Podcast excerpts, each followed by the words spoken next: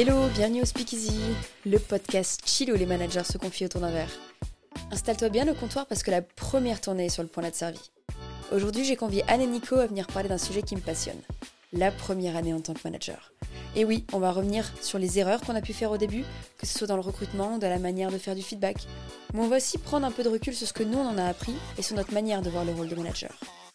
Pour t'en dire un petit peu plus sur mes deux invités, ils évoluent tous les deux dans l'univers de la startup et on travaille tous les trois dans la création de produits comme des sites internet ou des applications. Donc désolé d'avance si de temps en temps il y a un petit jargon technique, j'essaierai de faire plus attention la prochaine fois. Mais reste bien jusqu'à la fin parce que Anne va nous parler de son expérience de réserviste dans la marine et justement de la différence qu'elle a constatée entre le management en startup et le management dans la marine. Allez, c'est parti. Allez, Oh la vache. Bah ça réveille, hein Ah ouais, Ouais. la vache. Donc là on est vraiment sur un bon génépi de montagne. Attends, mais le, le génépi, normalement, c'est censé être comme genre de la vodka, un alcool fort Parce que moi, je Ouais, connais pas c'est du tout. doux. C'est- Je trouve d'habitude, c'est... Ah ouais enfin là, c'est assez doux. Il y en a qui sont très sucrés. Euh, Ouais, moi, peut-être. souvent, quand je fais goûter, ils me disent Ah, je m'attendais pas à ce qu'il y ait autant de sucre. C'est un peu comme si c'était une chartreuse avec du sucre, je trouve, Ouais, un petit peu. Moi, je préfère que la chartreuse, mais en vrai, là, c'est bon. Tu préfères la chartreuse? Le génépi Ouais. Moi, je préfère le génépi Ah ouais, 10 bah 000 ouais. fois. T'as déjà goûté, Nico? Mais non, donc, euh, Mais, Non, je mais ne comment- sais pas comment j'ai passé toute, comment- ma- toute mon existence. Si tu vas à la montagne, euh, Est-ce que tu vas à la montagne? Bah non, je vais jamais à la montagne, c'est Bah, pour c'est ça. pour ça. Ah, mais c'est pour ça, Nico. C'est pour ça que mes... Parce que le génépi, pour le coup, c'est un pur truc de montagne. Ah. Euh, Enfin, moi, c'est historique quand je vais chez mes parents. Le premier soir, on, on arrive généralement, parce que c'est 7 heures de route en, en bagnole. On arrive, on allume le frigo et le soir, tout est prêt, c'est frais. Et Ah c'est ce qu'on prend après le repas, euh, avant d'aller se coucher, en mode t'es claqué, t'as passé une bonne journée. Petit Dijon. Petit Dijon, exactement. Il y en a qui prennent du limoncello. Euh, nous, c'est le génépi chez nous. C'est le rituel chez les roches. Exactement. Euh, et ben en tout cas, trop bien de vous avoir euh, autour de la table. Euh, merci d'avoir accepté l'invitation à la première tournée. Bah, merci de nous avoir invités. Je Ah vais oui, commencer merci. avec une question qui va permettre de vous introduire et je vais aussi m'introduire. Donc moi, je m'appelle Sisley. Euh, je suis tombée dans le management il y a un an et demi officiellement, Euh, mais avant j'étais euh, j'étais manager de, je sais pas si on appelle ça manager quand on manage des alternants ou des Bah stagiaires. Oui. Ouais. oui, bien sûr. Mais j'avais pas toute la gestion des one-to-one, toutes les augmentations, donc c'était un peu, c'était un peu du management euh, juju quoi, on va dire. De Ouais. toute façon, les, les alternants ne sont pas augmentés. Ni les stagiaires. Nico, est-ce que tu as managé des alternants? On sent un peu d'expérience dans. dans- Est-ce que Anne, est-ce que tu as managé des alternants? Moi, j'ai eu des stagiaires seulement. Ok. Ok, et bah Anne, combien de temps t'as fait du management? Euh, moi, c'était il y a six ans que je suis rentrée dedans. Euh, ma première expérience professionnelle. J'ai plongé dedans euh, à 22 ans, un peu par inadvertance. Mais, donc voilà, ça fait, ça fait six ans maintenant, je le suis moins. Mais il y a six ans, j'ai commencé comme ça. Et t'aimerais le redevenir ou? Oui, maintenant que. Ouais, moi, ça me plairait de, de redevenir Ok. manager. Trop bien. Nico? Et bien moi, je pense qu'on est dans la même situation Sisley. Ça a un peu commencé avec des, des stagiaires, des alternants. Et c'était, je pense, il y a 7 ans ou 8 ans. Je Ouais. ne sais plus trop dater. Euh, et après, Tu te vraiment... souviens, t'avais quel âge? Parce qu'en vrai, je pense que l'âge a un, un gros impact sur euh, comment tu manages et comment t'évolues. Je ne me Mm. souviens plus de mon âge à cette Ok. époque.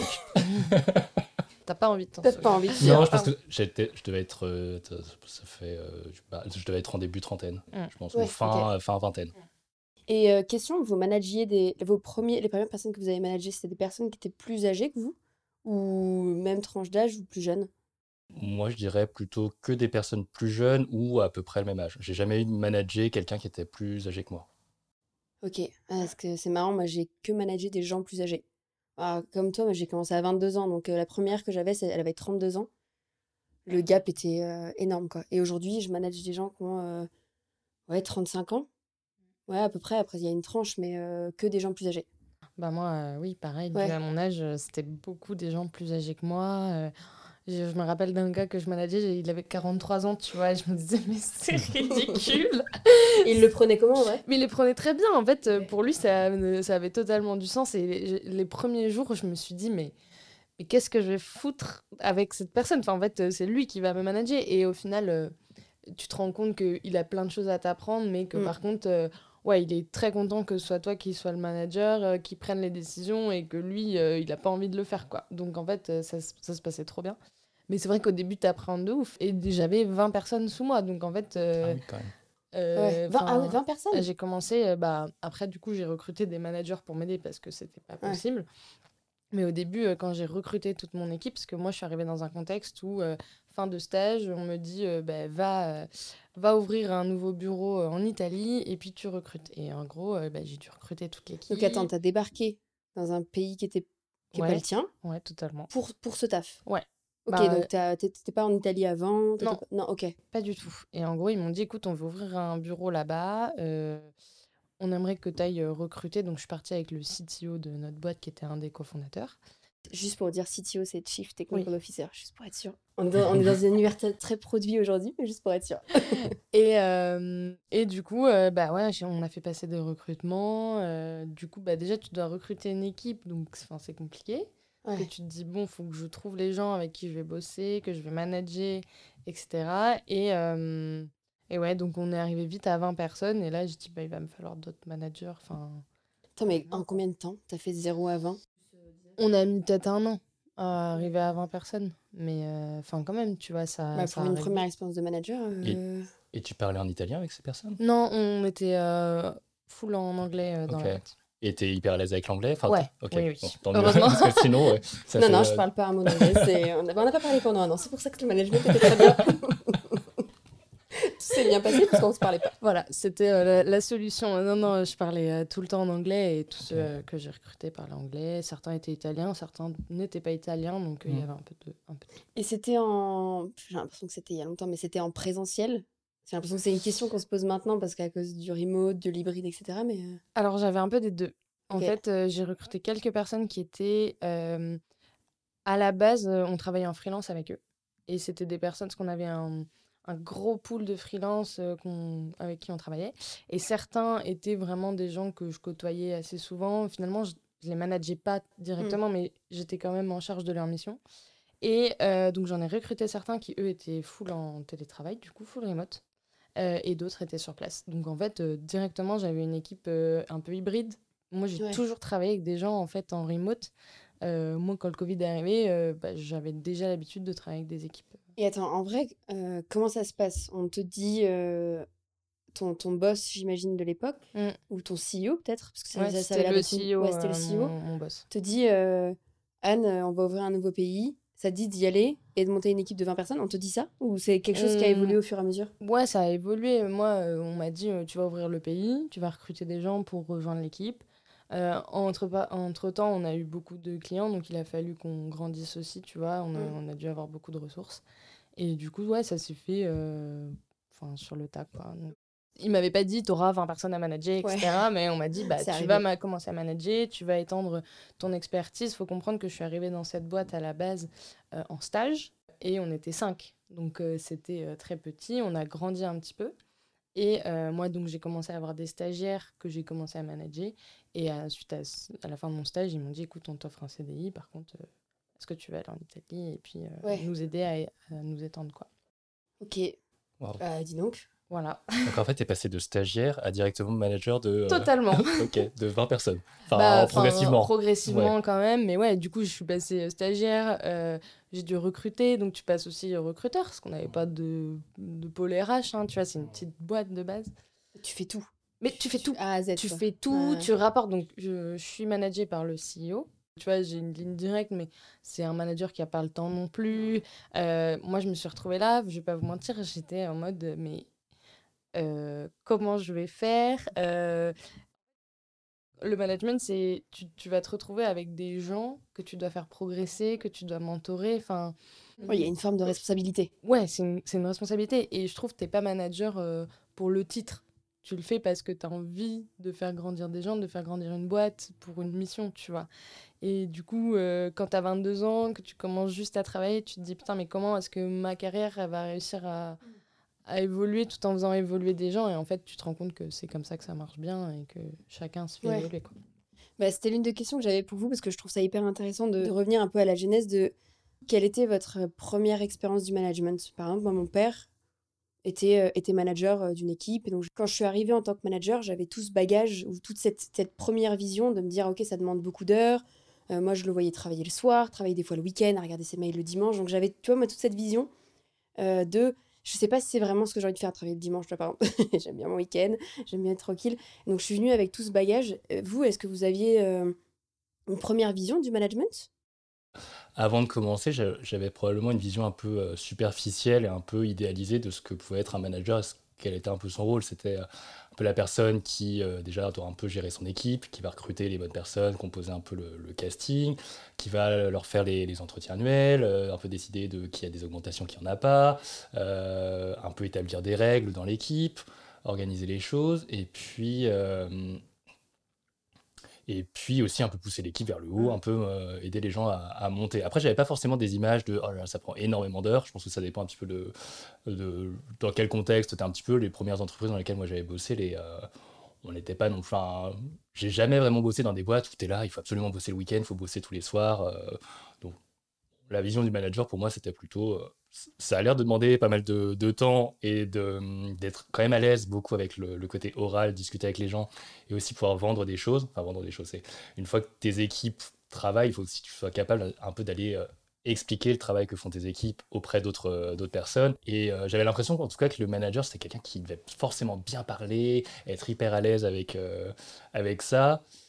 Et grosso modo, ça avait l'air d'être un challenge, mais c'était un truc qui, moi, en tout cas, m'attirait de vue de l'extérieur. Je sais pas si c'est lié à la France euh, mais je pense qu'on a un petit peu l'image de euh, ta progression naturelle. C'est à un moment donné, euh, moi quand même, comme on le disait tout à l'heure, j'ai commencé vraiment à un petit peu manager des stagiaires et des, alternants. J'avais déjà presque la trentaine, donc en fait, j'ai quand même eu le temps de pouvoir un peu bosser en tant que contributeur individuel, de voir des choses, de voir des points positifs de manager et en même temps de voir des choses qui parfois pouvaient me frustrer. Je me dis ah ça c'est marrant, j'aurais pas fait comme ça, ou peut-être que à tel moment la personne a un peu merdé.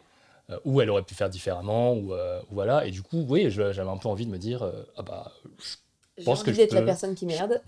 Bah en fait, c'est ça, je pense que tu te dis pas forcément, je vais tout faire mieux, mais tu dis, ah, c'est marrant, il y a des choses que peut-être que la personne, elle voit plus et que moi, je vois, et ça se trouve, c'est complètement faux. Hein. Ça se trouve, une fois que tu te lances et que tu, le fais, bah, je pense qu'à un moment donné, on parlera des, erreurs de, management. Ouais, mais c'est hyper intéressant, ça, un, un, petit peu quand même.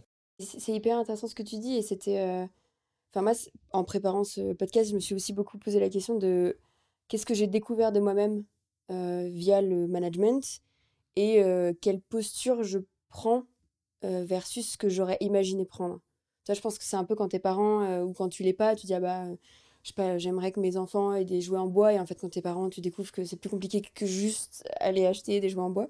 Ah, mais totalement. Enfin, moi là, si je devais refaire ce que j'ai fait il y a six ans, bah, avec tout ce que j'ai appris depuis, oh, des fois je me dis, mais mon Dieu, et encore, euh, je sais que je m'en sors bien parce que j'ai revu des gens que j'ai managés, que j'ai recrutés et tout, et je sais qu'ils s'en sortent très bien et je suis très contente et ils, sont reconnaissants de ça envers moi, donc euh, ça me rassure.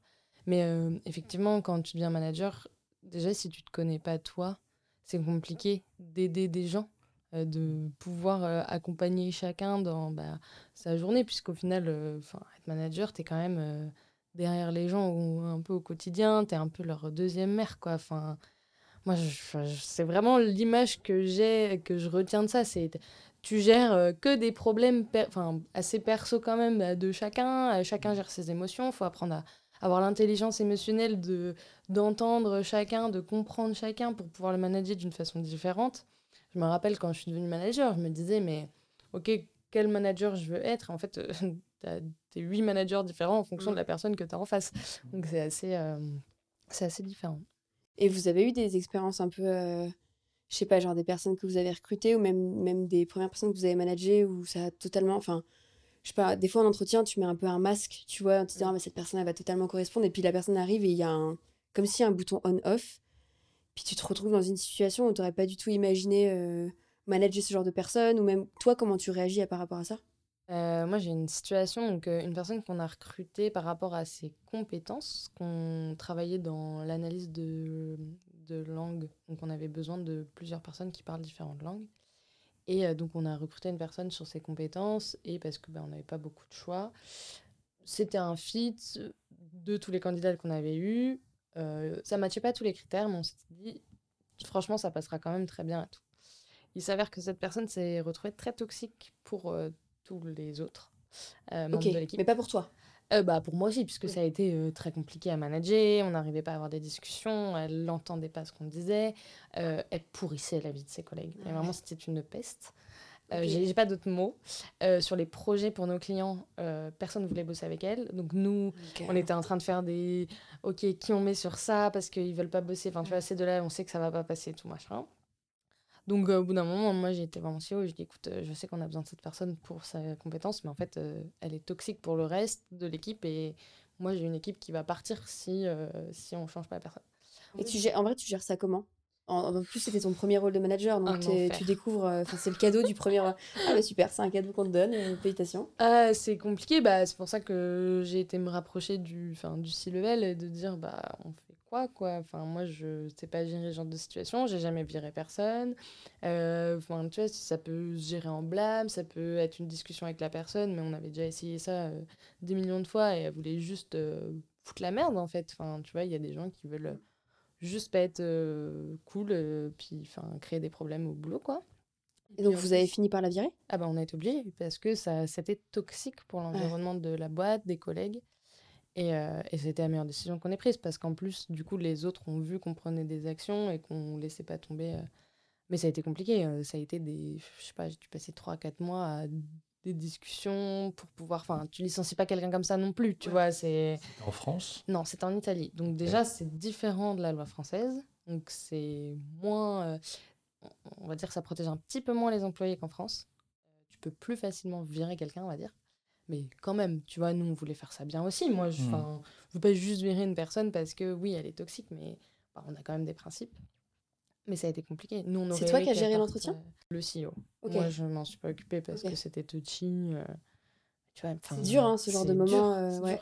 Est-ce que vous avez essayé de ramener la personne dans le droit chemin, entre guillemets? Elle devait exposer vraiment ce qui lui était un petit peu reproché, Ah oui. ce qui posait souci, et comment est-ce qu'elle réagissait du coup?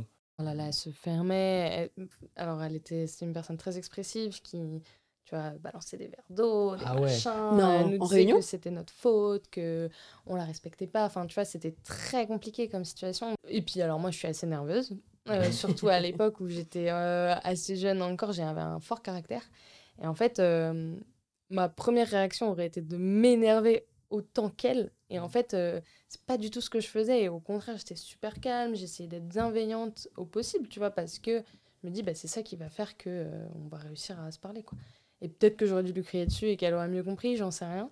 Mais en fait, c'était pas du tout mon approche du management. Et du coup, j'étais vraiment. euh, Mais franchement, je me rappelle de, ré... enfin, de moments avec cette personne qui euh, mais nous insultait, nous criait. Enfin, c'était très compliqué. Et euh, c'est la seule expérience que j'ai eue comme ça, mais on, est, ouais, on a dû la, la virer, quoi. Ah, c'était très compliqué. Bah, D'un côté, quand t'as quelqu'un dans l'équipe qui est toxique, ça te prend après euh, tout ton temps en fait. Ça, tu passes tous tes one-to-one avec euh, les autres personnes à Mais en totalement. discuter. à- Ah, c'est l'enfer. Tout le monde se plaint de la même personne, tout le monde me dit j'en peux plus, machin. Et... Puis comme tu dis, c'est un- enfin, les gens attendent de toi un certain leadership que eux ils ne feraient pas parce qu'ils n'ont pas envie. de- Enfin, personne n'a envie de virer quelqu'un. Euh, c'est c'est c'est pas le meilleur moment en tant que manager et même en tant qu'humain.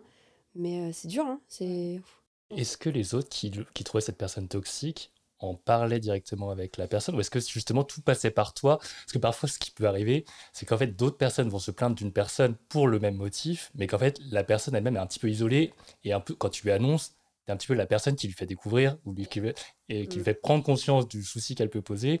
Et en fait, la personne, elle va être dans le déni total. euh, Ah oui, totalement. Euh, alors certains ont abordé le sujet avec, euh, avec elle, parce que c'était... Mais, mais ça a créé des conflits, du coup, dans l'open space, tu vois. Ah ouais, Donc, euh, tu sais, elle était très expressive. euh, S'il y avait un truc qui allait pas euh, comme elle voulait, euh, c'était un scandale, quoi. Ouais. Enfin, euh, c'était... euh, Et du coup, tu as certains qui ont essayé de la calmer, tu as des gens beaucoup... Enfin, qui, à la base, étaient un petit peu proches d'elle, qui lui ont aussi parlé. Euh, mais forcément, euh, au bout d'un moment, ça passait plus, quoi.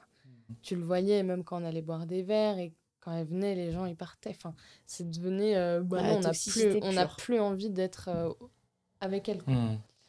Donc euh, ça, ça a été compliqué. Et une personne têtue qui va pas du tout essayer de comprendre et de se mettre dans la position euh, des autres et même, enfin, moi j'essaie toujours d'avoir de l'empathie.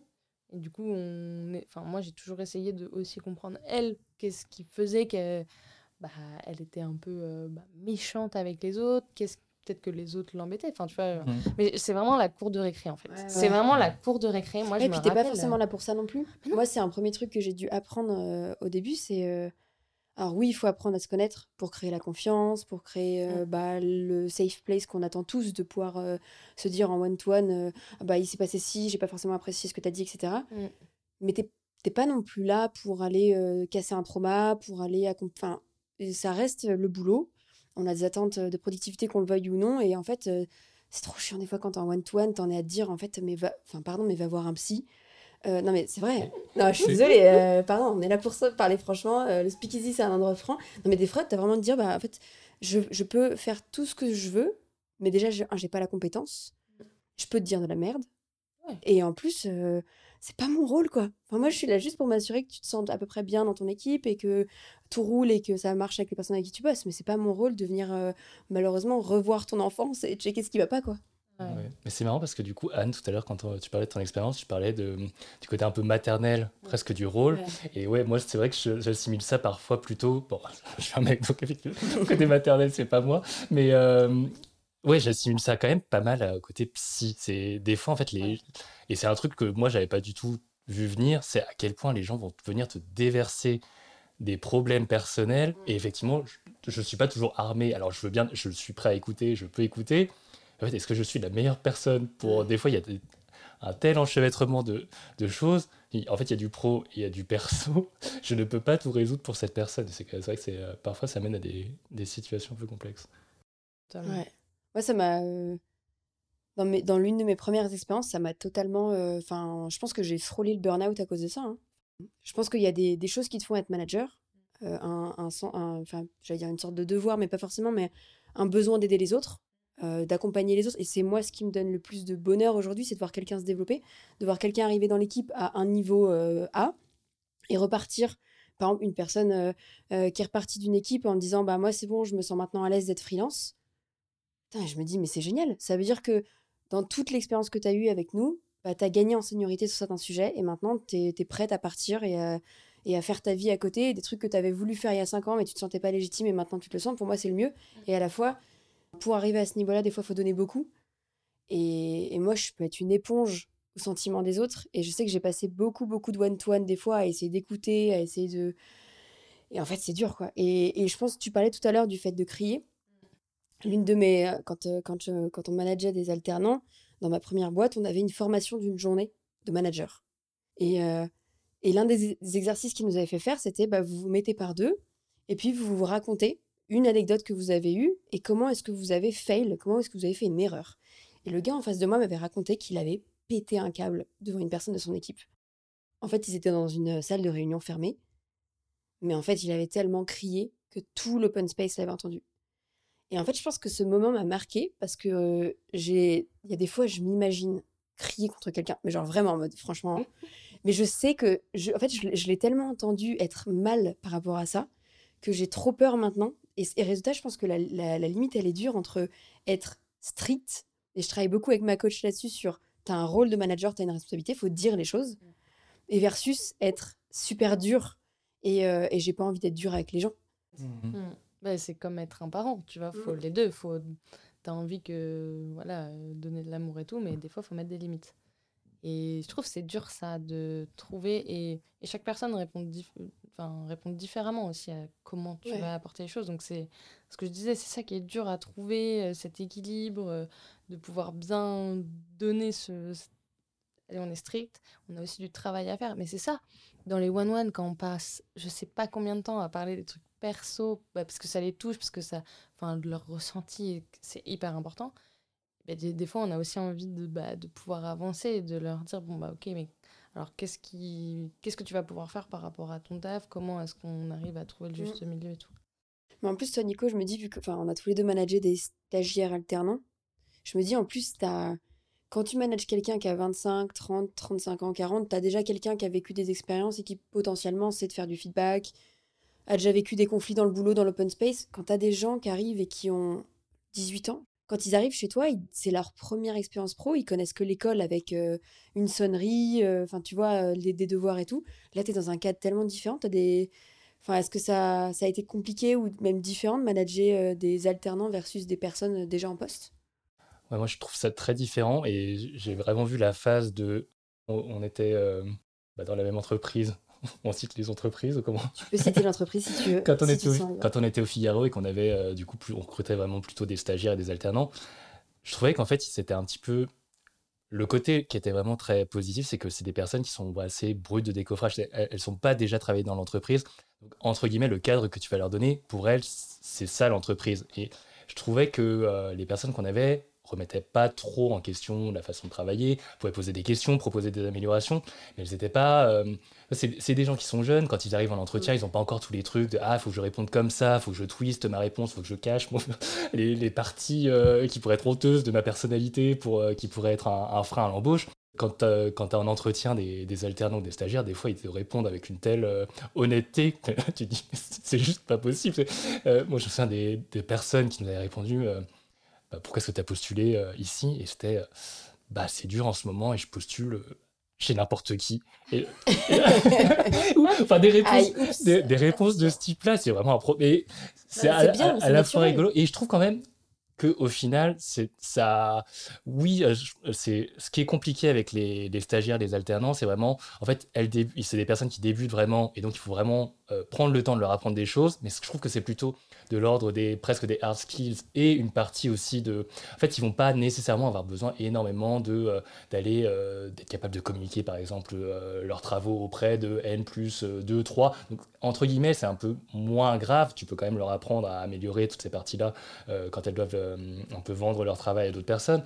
Mais Bon, en tout cas, tu, prends plus de temps pour leur montrer des, euh, des, soft, hard skills. Ce qui, je te trouve, est un petit peu presque la partie la plus facile de, quand tu as, quelqu'un à manager.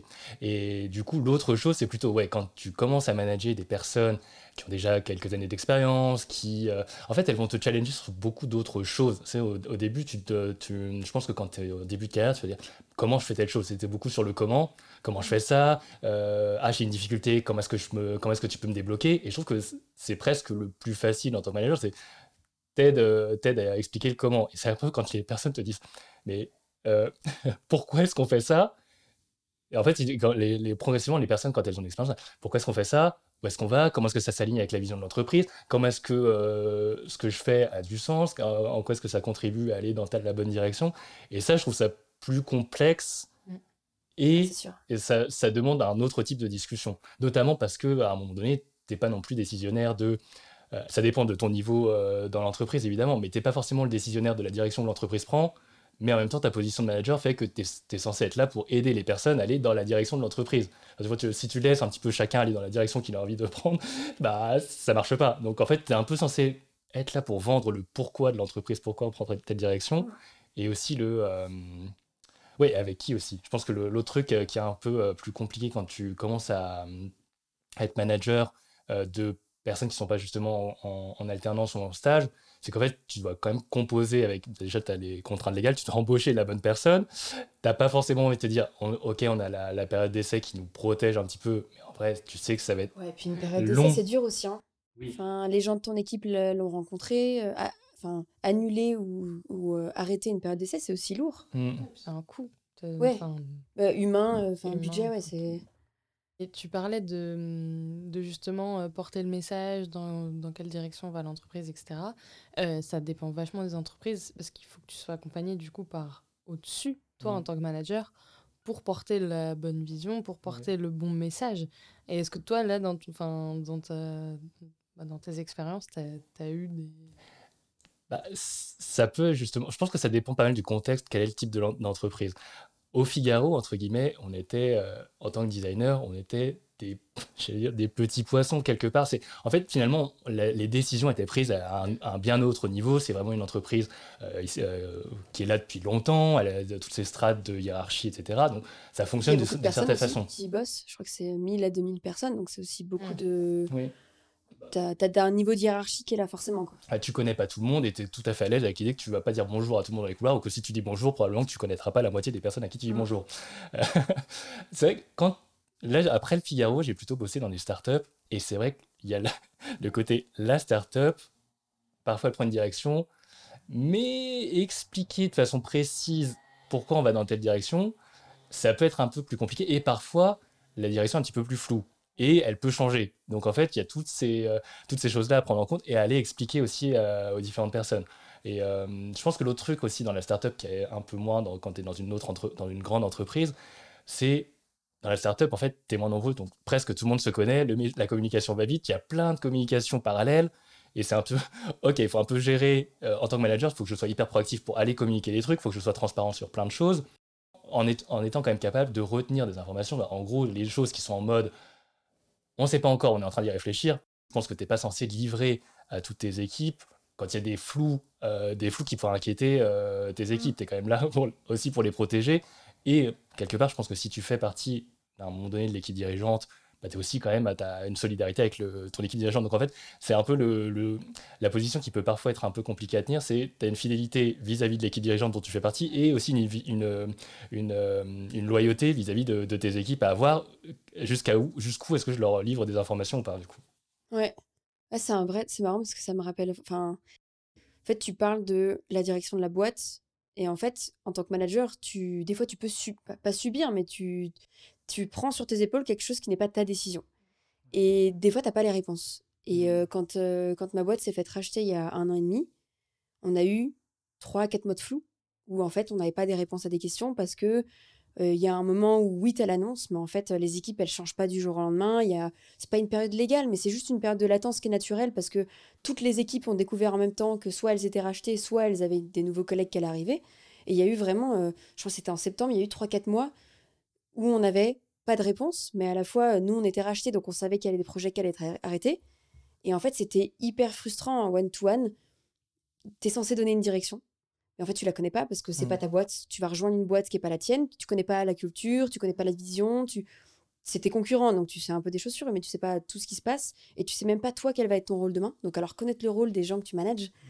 moi ça a été hyper compliqué et, et ma coach m'avait bien expliqué de c'est aussi ok de pas avoir de réponse.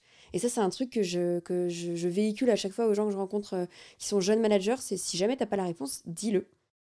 Là, tout de suite, maintenant, j'ai pas la réponse, j'essaie de te l'amener. Sache que là, maintenant, tout de suite, il va se passer un peu de temps parce que, euh, etc. Et j'avais, j'avais beaucoup de mal au début à assumer de ne pas avoir des réponses parce que je pensais que c'était mon rôle. Mmh. Manager, tu sais quoi répondre. Mmh.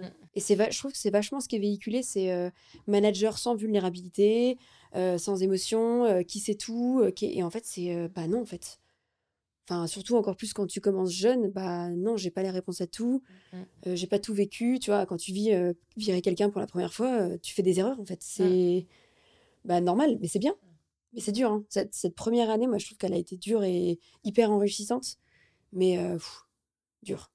Et en tant que manager qui avait commencé à manager jeune, est-ce que parfois vous vous êtes dit, enfin, moi je me dis, en fait, à un moment donné, comme euh, j'ai l'avantage, entre guillemets, je me dis, à la trentaine pour devenir manager, tu vois, tu as quand même déjà parfois vécu certains trucs et tu dis, ah, j'étais déjà de l'autre côté, j'ai un peu une idée de, du type de, de, réponse que les gens pourraient un peu euh, attendre de moi ou ce qui pourrait me rassurer. Enfin, moi, dans, dans telle situation, ça m'aurait rassuré que. Et comment est-ce que vous, vous l'avez géré justement, le côté, bah, je commence à manager jeune, parfois je vais rencontrer des situations en direct, je suppose, que j'ai pas forcément déjà vécu moi-même euh, de l'autre côté. Bah, tu découvres sur le tard. Ah ah tu te prends des murs. Franchement, je me suis pris des murs de, de fail. Première fois que tu fais un feedback et que tu sais pas du tout comment le faire, ah euh, tu, tu, le fais, mais tu sors de là, tu regrettes. Tu te dis, mais en fait, j'aurais pas dû dire ce mot. Tu dis des tu, tu vois. On apprend beaucoup, euh, enfin, ma boîte fait du coaching, on apprend beaucoup dans le coaching. Il faut jamais dire tu quand tu fais un feedback. Il faut prendre les faits. Il faut dire, bah, dans telle situation, il s'est passé ça. Euh, L'attente était que s'il se passe ça, j'aurais apprécié. Mais tu dis jamais tu. Alors, moi, le premier feedback que j'ai fait, euh, les tu, ils passaient. Hein, mmh. Donc, en fait, euh, t'as fait ci, t'as fait ça, t'as fait machin. Et en fait, tu ressors de là et la personne, elle s'est pris. Euh, ouais. je pense que c'est le, donner du feedback. Donner du feedback, c'est ça qui a été le plus dur, tu vois. Enfin, quand, quand ils merdent pour la première fois, t'es là. Ah merde. Donc, déjà, c'est à nous, de, en tant que manager, de bah, porter un peu le, le, fail. Et après, tu dois expliquer à la personne ce qui s'est mal passé, ce qu'on attendait et tout. Putain, euh, moi en plus, j'avais un mauvais exemple de manager, c'est-à-dire que mon CEO était presque inexistant en tant que manager. Donc en plus, euh, j'ai pas forcément eu un bon exemple de management. Mmh. Et du coup, c'est ça qui est dur aussi, parce que quand tu as connu un manager un peu euh, qui te laisse te débrouiller par toi-même, euh, ben, tu sais pas trop comment ça se passe. Ouais, ou tu répliques. Et Tu bah, dis, bah, moi, ils, vont, ils vont justement, se débrouiller. je me suis dit, moi, je veux pas qu'ils vivent ça. Je veux qu'ils aient un une personne euh, comme moi qui, sur qui ils puissent s'appuyer, qui, s'il merde, bah, il est là pour lui dire, bah, ok, donc là, on a merdé, mais c'est pas grave. Euh, leur faire comprendre qu'ils ont le droit de faire des erreurs, c'est ce qui permettra qu'ils grandissent aussi, tu vois. Et je pense que ça, si tu l'amènes mal au début, c'est mal embarqué, tu vois. Mais il faut avoir le recul pour savoir ça, tu vois. Ouais. Moi, j'avais un CEO un peu énervé, euh, très, euh, ben, très colérique, qui, s'il y avait un truc qui se passait mal, m'engueulait tout simplement, tu vois. Moi, je me suis toujours dit, je ferai pas ça à mes équipes. Donc ça, c'était le bon exemple à ne pas faire. Mais ça me donnait pas quand même les billes pour savoir comment le faire, tu vois. Et euh, bah, moi aussi, je suis passée du coup par la même boîte que Sisley en coaching. Et oh, je me suis dit, mais si j'avais eu une coach pendant mon management, enfin, ça aurait été, euh, ça aurait tout changé pour les équipes avec qui j'étais, tu vois. Et, et bon, on a fait du mieux qu'on pouvait. Et je pense que ça s'est Ouais, bien passé puisque personne euh, a rage quit, euh, personne euh, m'a dit bon bah je pose ma euh, tu me saoules. Donc bon, c'est que ça se passait bien, mais ouais, c'est au début les premiers feedbacks, même les premiers one one. Enfin, organiser un one one. Enfin, Alors, Euh, qu'est-ce qu'on va se dire qu'est-ce qu'on va se dire on a une demi-heure Salut, ou ça une heure. 30 minutes, vous Euh, C'est une demi-heure, c'est combien toi? Oh, ça, Moi, généralement, je calcule 45 et je dis juste. euh, non, 45 Ça va, et si, si on prend 45, moins, c'est pas grave. C'est juste pour un peu. euh, Je me dis 45, Ouais, non, mais là, tu dis, je peux parler un petit peu plus longtemps, m'épandre un petit peu. Vous vous moquez de moi, mais moi, en première manager, euh, j'ai tapé sur Google euh, comment organiser un one-one en tant que manager, tu vois. Enfin, était pas ok, là, bah ouais, il y normal. a- il y avait pas de. Mais tu vois, tu demandes un peu bah, oh, comment ils vont, première question. Euh, moi, j'ai une manager aujourd'hui qui, chaque one-one, c'est comment tu vas, comment est-ce que je peux t'aider. Enfin, tu vois, c'est.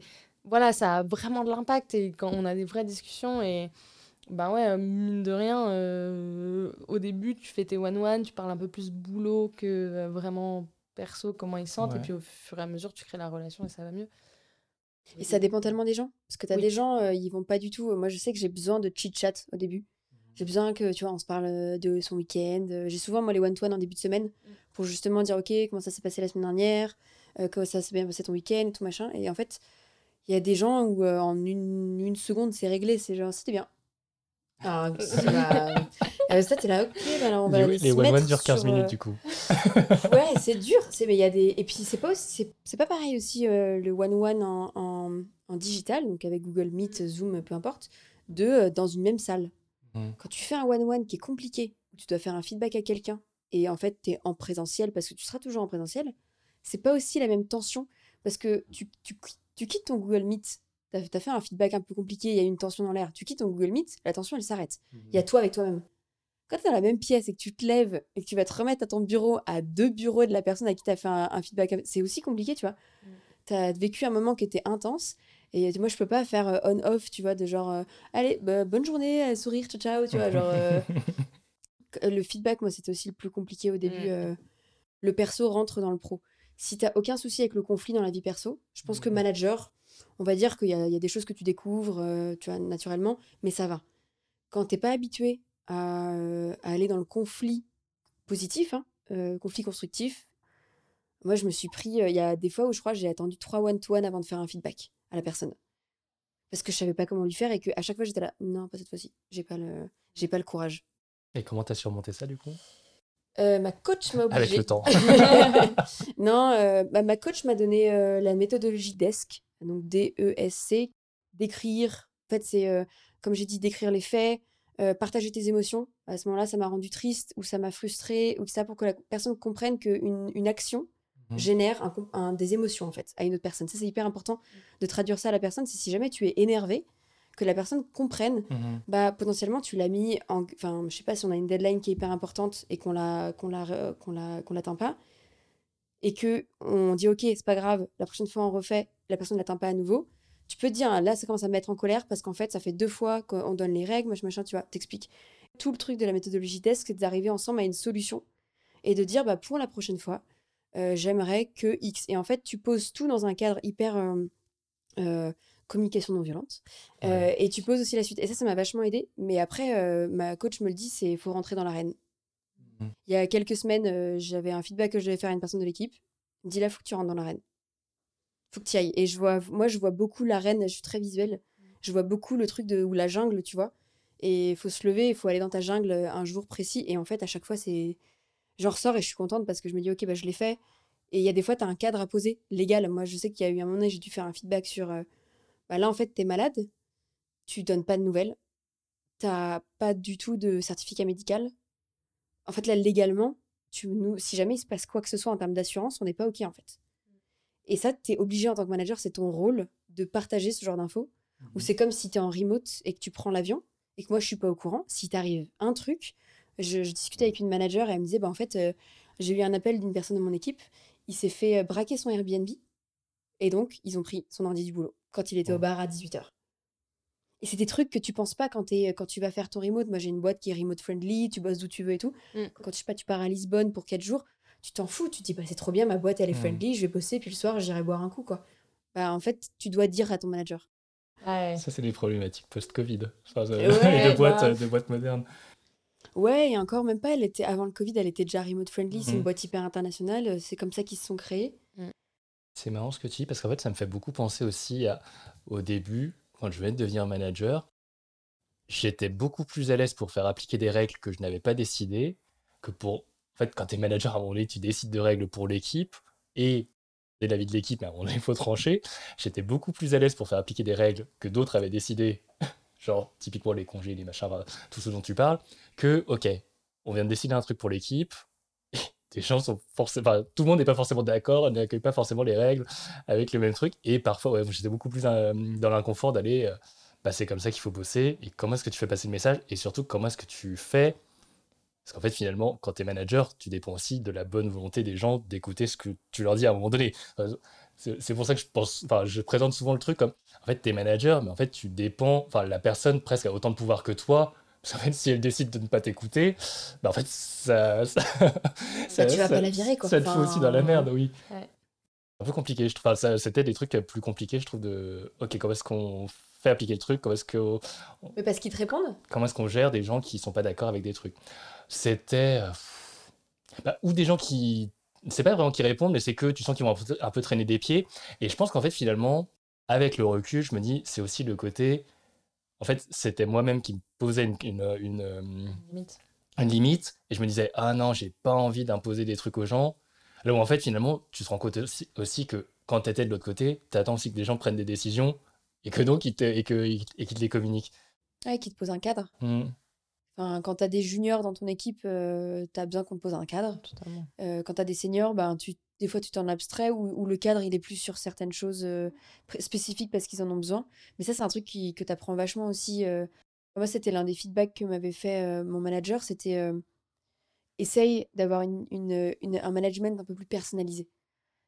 Enfin, essaye de faire en sorte que c'est bien, tu vois, bon, les one-to-one, t'essayes, même, en vrai, même les one-to-one, il y en a. Euh, nous, on utilise un outil qui s'appelle Miro qui permet de faire des, euh, des ateliers en ligne, on va appeler ça comme ça. Et il y a des personnes avec qui on a besoin de faire un Miro, d'avoir écrit voilà les différentes étapes du one-to-one et j'ai besoin que tu le prépares à l'avance. Il y en a, je leur ai montré, il me dit non, franchement, non. Franchement, non. Et, il m'a dit de manière très honnête, je lui ai- je lui ai dit, je te propose parce que je le mets en place avec d'autres personnes. Donc je me dis, bah, je vais te proposer. Il m'a dit, non, franchement, nos one-to-one aujourd'hui, on, on parle de tout ce que. Enfin, moi, je te partage tout ce que j'ai à te partager. Et en fait, tu vois vraiment, à chaque fois, je me dis, ok, c'est le pouvoir de la personnalisation, le fait de dire, bah, avec une personne junior, euh, j'ai peut-être besoin de plus- poser plus de cadres. En vrai, des fois, peut-être pas. Mhm. Ou avec une personne senior, des fois, ou même avec une personne juste avec qui tu as un bon feeling. Il y a des fois, il y a des personnes, euh, tu sais que tu vas en one-to-one, tu sais que ça va, ça va dérouler. Tu même pas besoin de préparer. C'est hyper naturel. Ouais.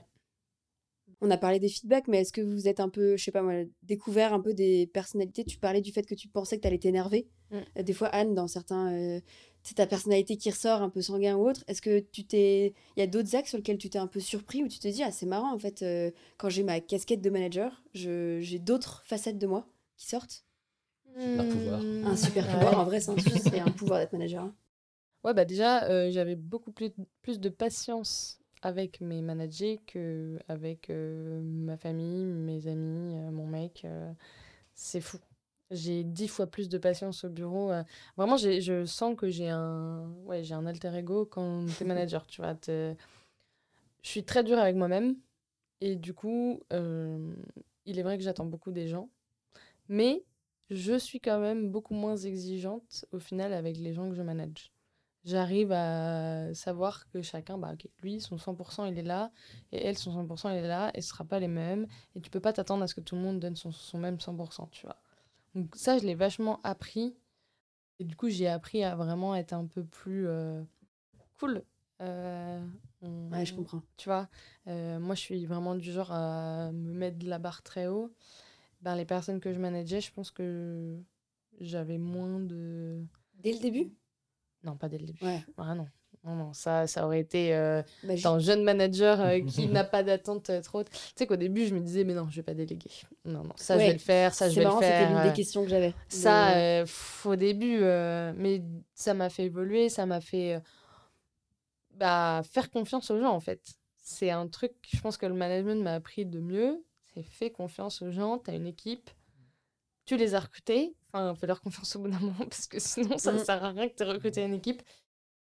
Ça, ça m'a permis aussi, même dans mes expériences après, d'être. euh, ouais, c'est, je pense à ça. Voilà. Nico, si tu as des choses à Alors moi, je rajouter. dirais pas que j'ai de super pouvoirs quand je deviens manager. Ce qui est assez euh, paradoxal, c'est que j'ai l'impression que j'avais moins de doutes au début quand j'étais manager. En fait, j'ac- j'accepte plus de, un peu comme ce que tu dis, de bah, parfois en fait tu n'auras pas la réponse. Et en fait, il faut juste le dire à la personne. Bah, parfois, tu sais juste pas quoi faire et ça va très bien d'aller regarder sur Internet. Et en fait, euh, et, enfin, je pense qu'on est quand même à une période où justement il y a tellement de, personnes qui parlent et qui, qui partagent sur Internet que je suis quand même content qu'on qu'on soit à ce moment de, de, nos vies, euh, enfin qu'on qu'on vive à cette époque, parce qu'en fait, au moins si tu es paumé, tu peux trouver des, des- infos ou euh, des, témoignages ou écouter des podcasts sur, sur le management. Ouais, mais à la fois, moi, je trouvais ça dur. euh, Enfin, tu peux trouver des articles, tu vois, sur, je sais pas, comment faire un entretien annuel, tu vois, des trucs un peu euh, communs, mais je trouve ça quand même dur. euh, on est, on est très souvent isolé. Euh, c'est pour ça que c'est l'une Mm. des questions que j'avais pour vous, c'est est-ce que vous avez votre speakeasy? Ça me fait du bien, là, aujourd'hui, je suis dans une boîte où j'ai, on est trois à l'idée un peu une vision d'une équipe. Et c'est cool d'avoir les deux autres personnes avec qui, des fois, avoir un sas de décompression et dire, mais en fait, là, c'est l'enfer en ce moment. J'ai encore une démission. Comment vous faites ci Ça fait du bien d'avoir quelqu'un avec qui tu peux rigoler Mm. sur des trucs qui sont même pas drôles des fois. hein. Tu te dis, mais en fait, juste, j'ai besoin de craquer. J'ai besoin de. Et ça fait du bien.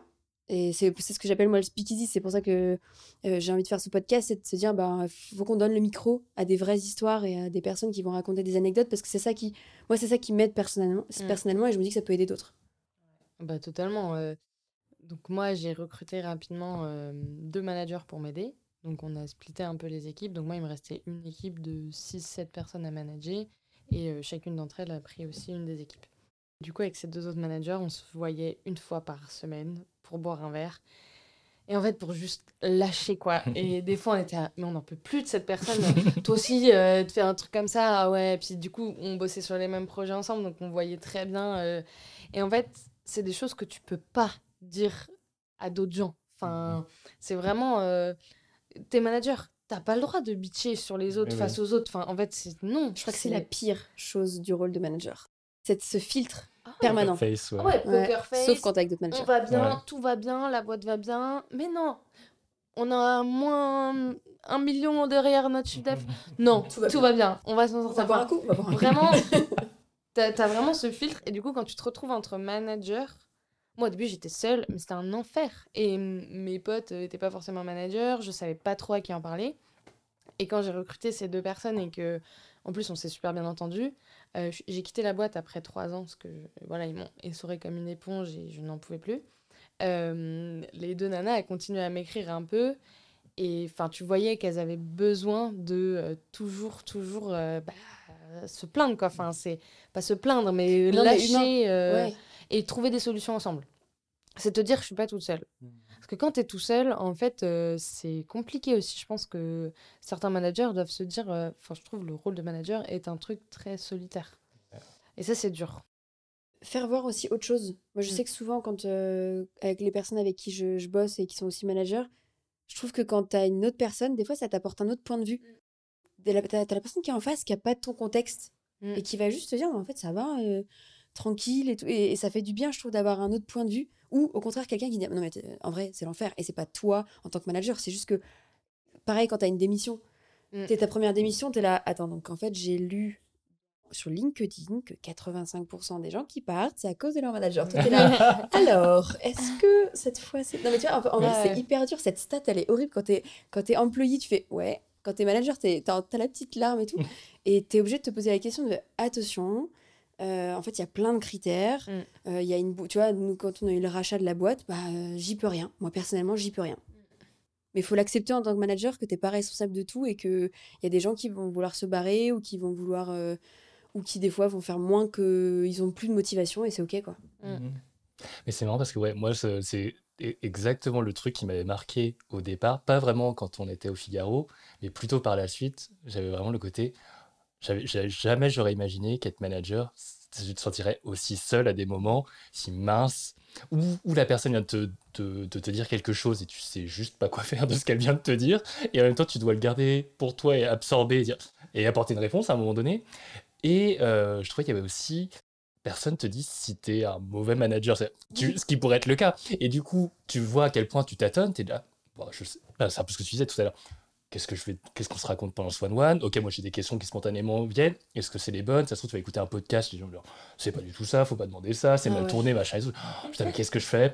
Euh, et, tu sais, tu doutes et tu dis mais ça se trouve, en fait, c'est moi le problème. Et tu t'as pas forcément de. Moi, j'étais beaucoup en recherche de et qui vers qui je me tourne pour avoir cette information? D'où j'avais lu pas mal de bouquins sur le management. Euh, c'était le bouquin, ça devait être Radical Candor de Kim Scott, ah où elle parle à un moment donné de. Euh, je crois que parmi les questions qu'elle pose, c'est est-ce que je t'ai, euh, comment est-ce que j'aurais pu mieux t'aider? Est-ce que je t'ai à un moment donné, est-ce qu'il y a quelque chose que j'ai fait qui t'a un peu ralenti dans ce que, dans ton travail?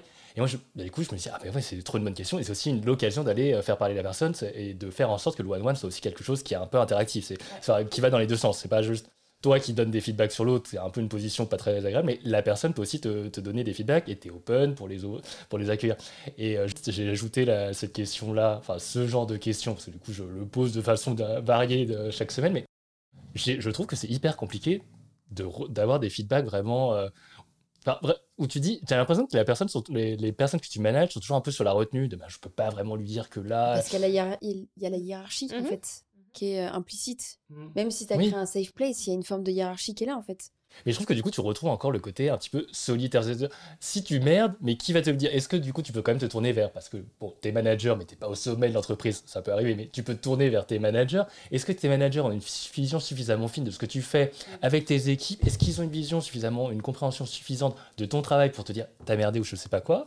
Et bah, franchement, du coup, c'est aussi là que je disais je doutais moins quand j'étais en début de carrière, parce qu'en fait, à un moment donné, quand tu avances, mais en fait, où sont les, où sont les, les, safeguards si jamais, y a, si jamais je fais quelque chose qui est complètement pourri, mais qui va me le dire en fait? Ça se trouve, je vais l'apprendre parce que euh, le N-1 va en parler à bidule, à bidule, à bidule. Tu es en mode startup, donc en fait, il y a plein de canaux de, de conversation, et ça se trouve, tu seras le dernier à l'apprendre.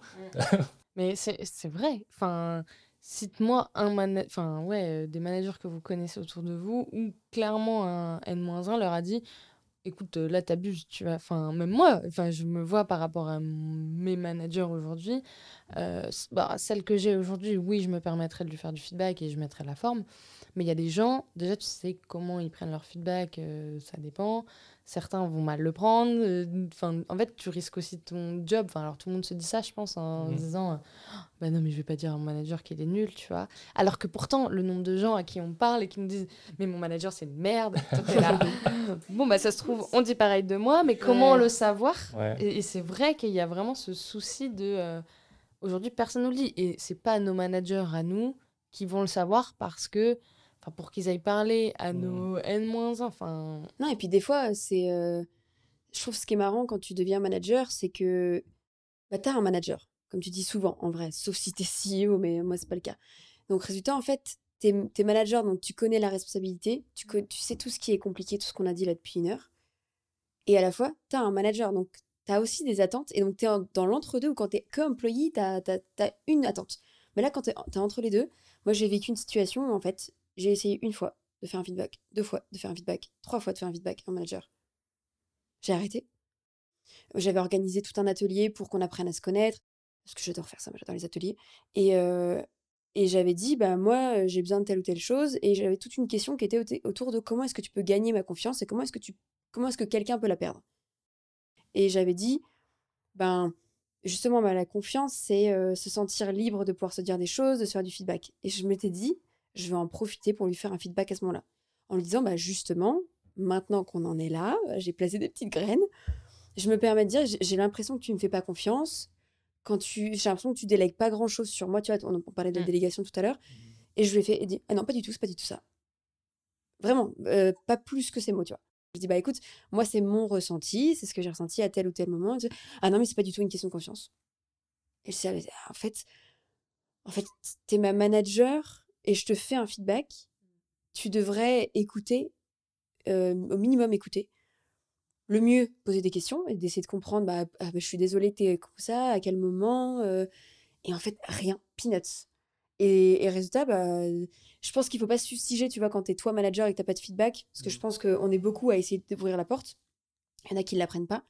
Mais quand tu vois aussi des managers qui, quand tu leur font du feedback, le prennent pas du tout, mmh. tu te dis, mais tu m'étonnes qu'après les gens font plus du tout de feedback en fait. Et c'est dur parce que tu vois, tu es manager, enfin, tu es, managé par un manager et es, toi, tu es manager. Donc, mmh. techniquement, il y a des choses que tu sais sur le management, sur mmh. poser des questions puissantes. Donc, éviter de dire ça va, qui va avoir une réponse oui, non, mais comment est-ce que tu vas pour faire une question ouverte et tout. Il y a des choses que tu apprends au fur et à mesure. Et en fait, quand tu es confronté à un manager qui n'a pas du tout, bah, comme toi, ton premier manager, ben, tu n'as pas de management en fait. Tu as un manager pour la fonction, pour le côté RH, mmh. mais pas pour le côté humain.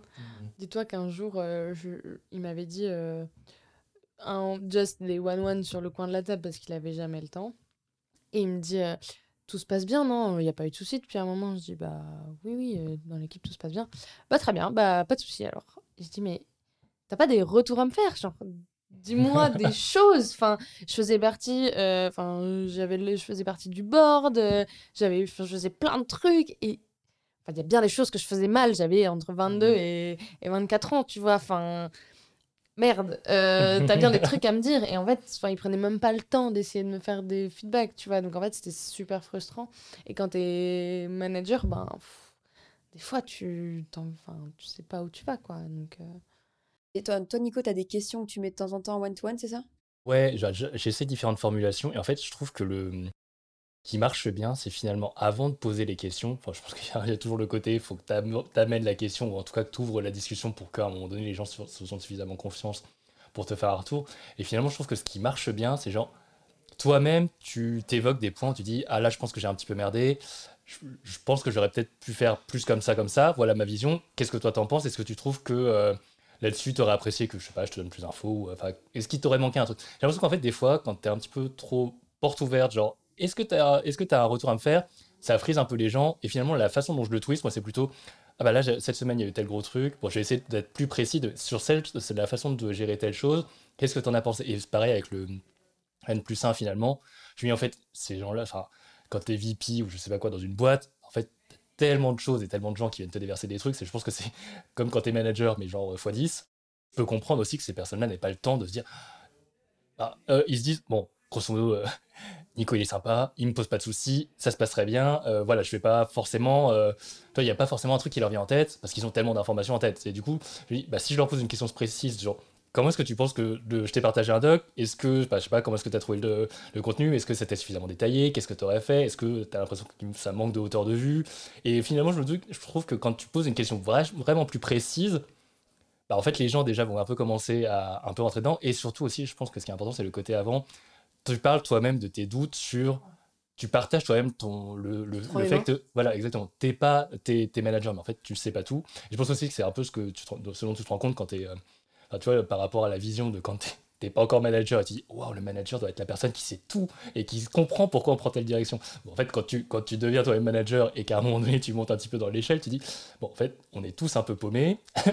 Parfois on ne sait pas où on va mais on y va tous ensemble. Il faut juste un peu donner la direction et bon bah c'est juste acceptable. Tant pis quoi. C'est fou ces premières expériences où en fait j'ai l'impression que tu apprends vraiment plein de trucs sur toi sur les autres sur euh, c'est euh, hyper dense il y a un truc que je me posais comme question parce que on se connaît un peu Anne et je sais que tu as fait la marine. Oui. je me en vrai, je me suis demandé, parce que j'ai été voir ton LinkedIn avant, j'ai été voir vos LinkedIn. Vous avez dû voir sur LinkedIn que je suis venue vous voir? Mais non, sur LinkedIn, il faut être franc. Ah non, ça dépend qui. Mais souvent, sur LinkedIn, c'est quelqu'un est venu voir ton profil. Et tu cliques c'était et moi, Nico. je ne sais pas qui c'est. je, je me suis repassée et je me dis, ah, mais c'est vrai, Anne a fait la marine. Et je me suis posé la question s'il y avait ce côté, euh, si tu avais appris des choses du management ou si tu avais vu des choses que tu répliques ou même qui t'avaient fait euh, réfléchir? Ah, c'est waouh, euh, très bonne question. Euh, dans la marine, pour le coup, je trouve que c'est vraiment différent de nos univers. Donc moi, j'ai fait que des startups, donc un peu différent. La marine, la hiérarchie, elle est vraiment très présente. Ok, donc pour le coup, le respect de la hiérarchie, il est très fort dans ces institutions, tu vois? Les managers, ils disent un truc, tu les écoutes. C'est, enfin, tu ne discutes pas. Là où, tu vois, en Ce startup, serait bien qu'on applique un peu plus de etc. méthodologie de la Non, marine. mais en fait, c'est c'est bête, hein, mais la hiérarchie, elle est tellement puissante parce qu'en fait, euh, c'est la chaîne de commandement qui va prendre les décisions. C'est indiscutable. Tu ne discuteras pas un ordre de, bah, de quelqu'un supérieur à toi. Et du coup, c'est vachement différent, je trouve. Euh, parce que bah, c'est limite plus simple. Enfin, en fait, euh, tu te prends pas la tête. euh, et j'ai pas. euh, c'est pas du tout les mêmes relations. Ouais. Euh, parce que, euh, tu vois, Attends, si on peut, pardon, je suis désolée, juste pour. Toi, t'es arrivé à quel moment de ta vie et à quel euh, poste? Alors, moi, en fait, j'ai fait une formation pendant un an dans la marine. Et après, j'ai fait trois ans en tant que réserviste, où j'avais euh, 60 jours dans l'année en tant que quartier maître. Donc, j'étais vraiment en tout, tout, tout en bas de l'échelle. Euh, Et ensuite, tu es passé directement commandant. Et... Et présidente de la alors, République, enchantée. euh, voilà. Non, non, euh, moi, je, je suis simplement réserviste, donc tout, vraiment tout en bas de l'échelle. Et donc, bah, j'ai toujours eu des gens au-dessus de moi. Mais ce que tu vois, parce qu'on a, pendant notre formation, en fait, toute l'année, tu vas avoir des autres métiers, tu vas voir comment ça fonctionne. Et mon père est également commandant dans la marine. Donc, j'ai un peu la visibilité là-dessus. Et en fait, ce qui se passe, c'est que tu as beaucoup moins ces relations euh, one-one, euh, etc. avec, euh, avec tes gars. T'as pas le temps pour ça, t'as- je T'as pas le temps, en Ouais. fait. Enfin, en fait, c'est tellement un univers différent que comme tu es dans l'action, t'as pas tout ce...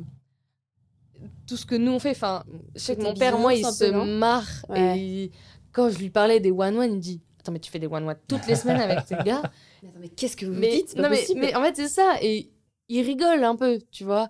Parce que lui, ça lui semble totalement euh, abstrait. Enfin. la- Ils se disent peut-être plus sur le cash sur le moment. Ouais. Il faut faire ci, il faut faire ça. oui. euh, il se passe et enfin, un mec qui fait une connerie, il se prend un blâme, tu vois. Ouais. Il, est, il, va, il, va, il va pas sur le bateau. Enfin, en fait, c'est des actions tellement plus. Enfin, Ouais, c'est un c'est un système, c'est la hiérarchie. En fait, si tu veux, tout en haut, t'as le président de la République, t'as le enfin, ministre de la Défense, etc. Machin. Voilà, c'est chacun a son rôle, chacun prend ses décisions. Et t'as pas un petit gars qui va un jour se dire Euh, Excusez-moi, je ne suis pas d'accord avec cette décision d'envoyer un missile là. Je dans la Euh, pièce. Enfin, tu vois, ça, ça n'arrivera pas. Ouais. En fait, c'est ultra cadré et c'est un, une institution qui, qui est vraiment trop différente de ce qu'on fait. Enfin, c'est incomparable. Et je sais pas ce qui est le mieux. Euh, je t'avoue que moi, je me suis jamais posé une seule fois la question. Enfin, mon supérieur me disait un truc, je le faisais et tu vois, tout le monde est très cool. J'ai jamais bitché sur mes managers euh, la marine. C'est que des gars euh, que tu apprécies, mais il n'y a pas forcément euh, une grosse relation non plus. Du coup, tu peux pas vraiment dire euh, c'est des connards. Enfin, c'est des Et connards. Comme tu respectes l'ordre, l'action qu'on te demande de faire, bah, tu suis des actions. Ouais. Mais tu vois, quand Mais il y a je- pas de... Par contre, pardon, je te Ouais, non, on parle beaucoup, tu vois, de la vulnérabilité quand t'es manager, et... Mm. mais j'imagine que... Enfin, vous, vous avez vachement confiance. Enfin, quand tu y étais, t'avais vachement confiance, j'imagine, en ta hiérarchie, parce que t'exécutais un ordre. Ouais. Mais donc, qu'est-ce qui se passe quand ton manager a pris un une mauvaise décision? Qu'est-ce qui se passait? Enfin, si, j'espère que ça n'est pas arrivé très Bah, souvent. Ouais, j'ai pas forcément Ouais, il y a d'exemple. des gens qui sont morts. Ouais, bah, enfin, dans, la, dans la vraie vie. On coupera. euh, Ou pas. dans la vraie vie, non, mais euh, au quotidien, dans l'armée, etc., oui, les mauvaises décisions vont forcément avoir une répercussion beaucoup plus importante que nos mauvaises décisions de, de roadmap ou de. Enfin, tu vois, bon. Euh, J'ai pas d'exemple en tête, mais c'est vrai que ça remet les choses aussi en perspective. euh, une mauvaise décision euh, de la hiérarchie, ça, ouais, ça aura un impact sur les hommes aussi, tu vois. Donc, euh, ils sont quand même vachement responsables. Moi, je sais que mon père, quand il me parle de ses années de management en tant que commandant, te dit euh, j'ai la responsabilité de la vie de mes gars, quasi, tu vois, entre mes mains. Donc, c'est un peu différent. Et ils se font extrêmement confiance. En fait, ils vivent tellement des choses fortes entre eux, des situations ou même, euh, même en formation. Moi, en formation, ils nous ont fait nous lever au milieu de la nuit, aller marcher en souvènement, enfin, tu vois, des trucs durs où on est tous ensemble et s'il y en a un qui merde, tout le groupe prend, mais pour nous souder. Pour, parce que c'est vraiment la base de, de, de l'armée, c'est tu dois pouvoir compter sur les autres.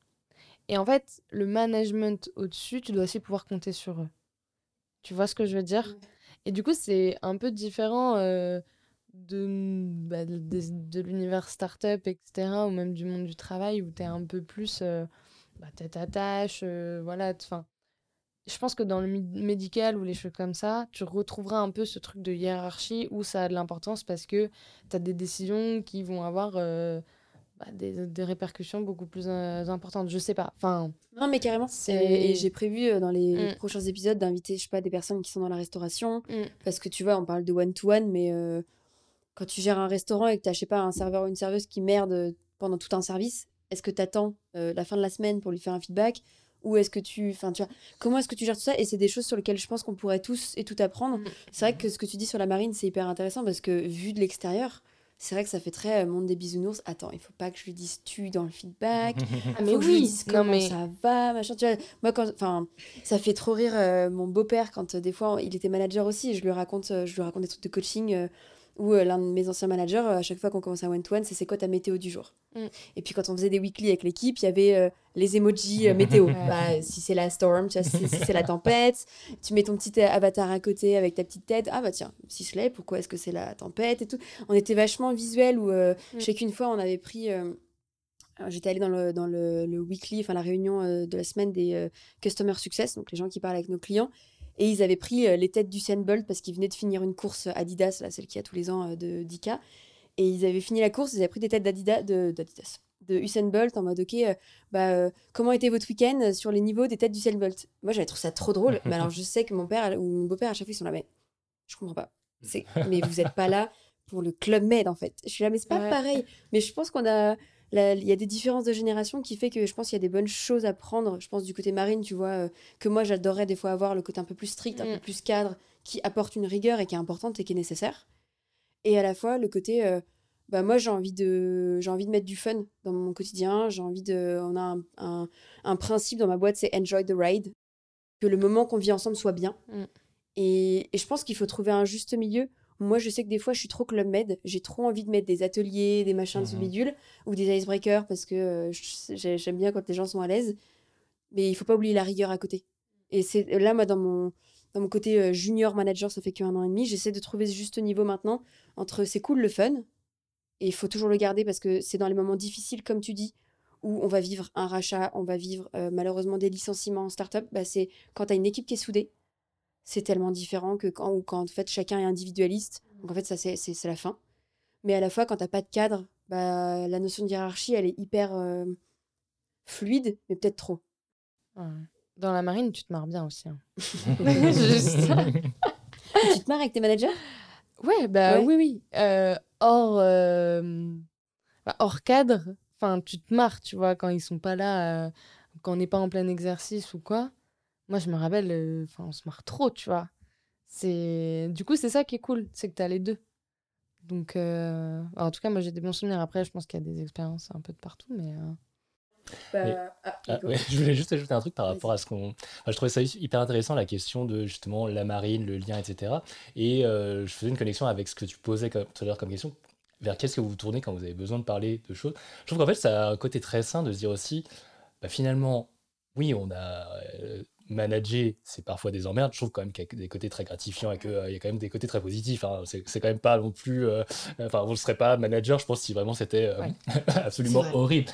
Mais je pense que le, le, fait d'en parler à d'autres personnes, c'est à la fois, tu te dis, oui, en fait, je peux me planter, mais c'est déjà quand même pas si grave. Enfin, en fait, et l'autre truc, c'est en fait, il y a d'autres mondes parallèles. En fait, on est dans un on est dans un univers particulier, on, a, on bosse dans un contexte particulier. Tu vois, tu, si tu bosses en startup, tu ne vas pas bosser de la même façon que euh, quand tu bosses dans une grande boîte. Moi, je me souviens par exemple que quand on était au Figaro, j'avais pas des one-one toutes les semaines et j'avais pas l'impression d'être paumé. Euh, et, euh, du, coup, et aussi, des fois, tu as des problématiques, je trouve. Et en fait, tu te dis, mince, ce truc me semble inextricable. Après, en fait, bah, finalement, tu demandes à quelqu'un qui n'a absolument rien à voir avec le management. en fait, je trouve que c'est aussi des gens t'apportent aussi de la clarté de bah, je sais pas, pour moi, ça me semble complètement évident. De vue de l'extérieur, ton truc, bah, c'est ça qu'il faut faire, il faut en mm. parler à telle personne. Bah oui, c'est évident en fait. C'est moi qui me prenais la tête parce que je suis en train de, me, euh, de surintellectualiser quelque chose. Mais euh, ouais, en fait, finalement, ça, ça, peut être simple aussi. Mm. Ouais, l'importance du crew en fait. D'avoir des gens à qui tu peux en parler. Et... Ben, ça tombe bien parce que c'est la dernière question que je voulais vous poser. On est dans le côté speakeasy, un peu, euh, un peu ambiance feutrée. Qu'est-ce que vous mûriez à votre manager du tout début? Pour le rassurer ou juste lui dire la vérité sur ce qui va se passer. Je crois qu'on est en train de perdre Nico. Barre-toi. Quitte tout maintenant. Est-ce que je suis censé murmurer dans le. Vas-y, murmure dans le. Alors je me dirais, Nicolas, fais-toi confiance, fais des recherches quand même, mais fais-toi confiance, ça va bien se passer et dans tous les cas, il n'y a pas mort d'homme. Franchement, pas mal. Pas mal. Euh, alors moi, je m'appelle Anne. Euh, moi, je dirais Anne. Euh, bah pareil, fais-toi confiance. Enfin, suis ton instinct. oublie pas tes valeurs et fais-toi coacher.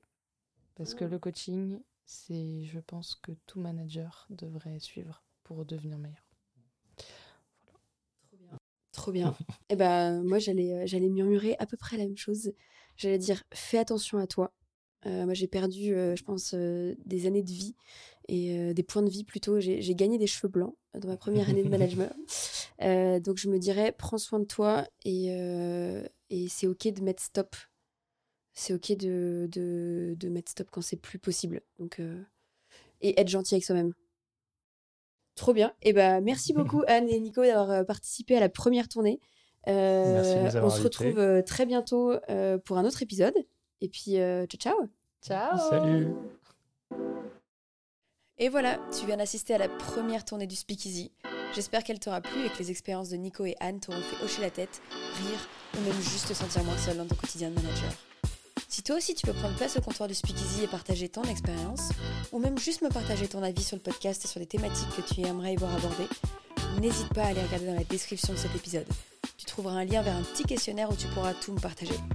Merci à toi et à très vite